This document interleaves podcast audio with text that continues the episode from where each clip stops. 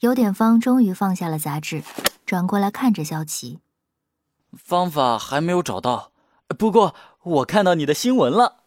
说着，他把杂志翻到其中一页，递了过来。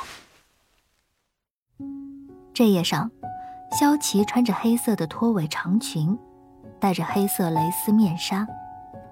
这是他去年给这杂志拍的硬照，旁边配着标题：“过气女明星遭封杀后再遇车祸，或是自杀。”南萧接过杂志，看了眼标题，就马上盖上，丢到了一边。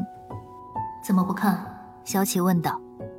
虽然是通过意念，南萧依然能够感受到萧琪传递过来的十分消沉的负面情绪。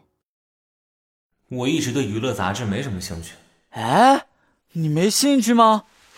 有点方又把杂志拿了过来，又翻到了萧琪这页。你看，你看，这是萧琪。你刚才是不是没有注意到？啊，她化了妆还拍的那么美，确实比较难认出来。哎，但你看这，你看这里，文字里有说到萧琪的名字。哎，南萧觉得自己的白眼都快翻过天灵盖了。有点方，你这种天使活在现代社会的话，不出三天就被人打死了。看着这个表现的有些莫名的天使。南萧还想说些什么，但心底突然涌上来一阵哀伤，让他的眼眶都有些湿润了。这突如其来的情绪，显然不是他自己的。南萧把有点方支开，也沉默了。这种时候，还不如什么都不说。他摆弄着手中萧齐的手杖，突然发现最后一页有撕掉的痕迹，然后在倒数第二页。有着上一页印下的笔迹印痕。出于好奇心，他用食指抚摸着印痕，一个字一个字的摸了出来。可是读完之后，南萧感觉自己陷入了深深的泥沼，难受到窒息。萧琪，他突然意识到，自己的存在对于萧琪来说，只能是一种折磨，一种在事业已经达到谷底以后。又狠狠甩在他身上的精神折磨。他深深的叹了口气，拿笔在手账上随意画着。有点方看着沉默不语的两个人，有点纳闷，但他也不知道说什么。于是他继续打开那本娱乐杂志，他对于上面的内容倒是真的充满了好奇。看着看着，他忽然意识到自己裤子口袋里还有张硬质的名片。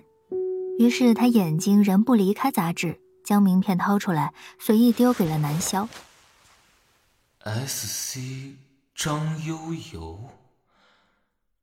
这是啊，之前来的大个子留给萧琪的，萧琪当时不肯收，就放我这里了。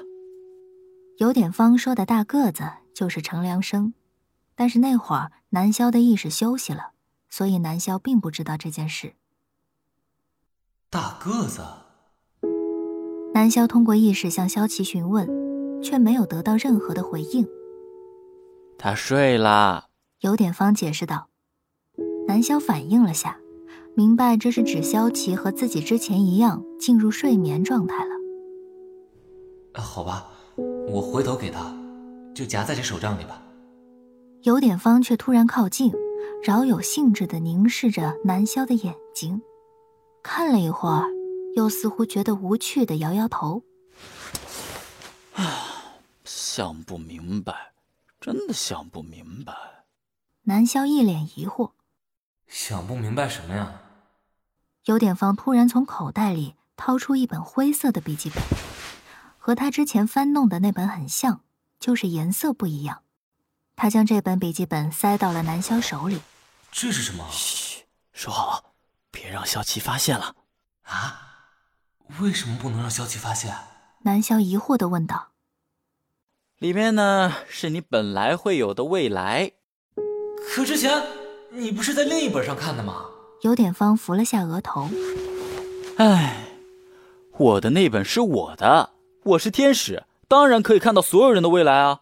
这本啊，是属于你的。我的。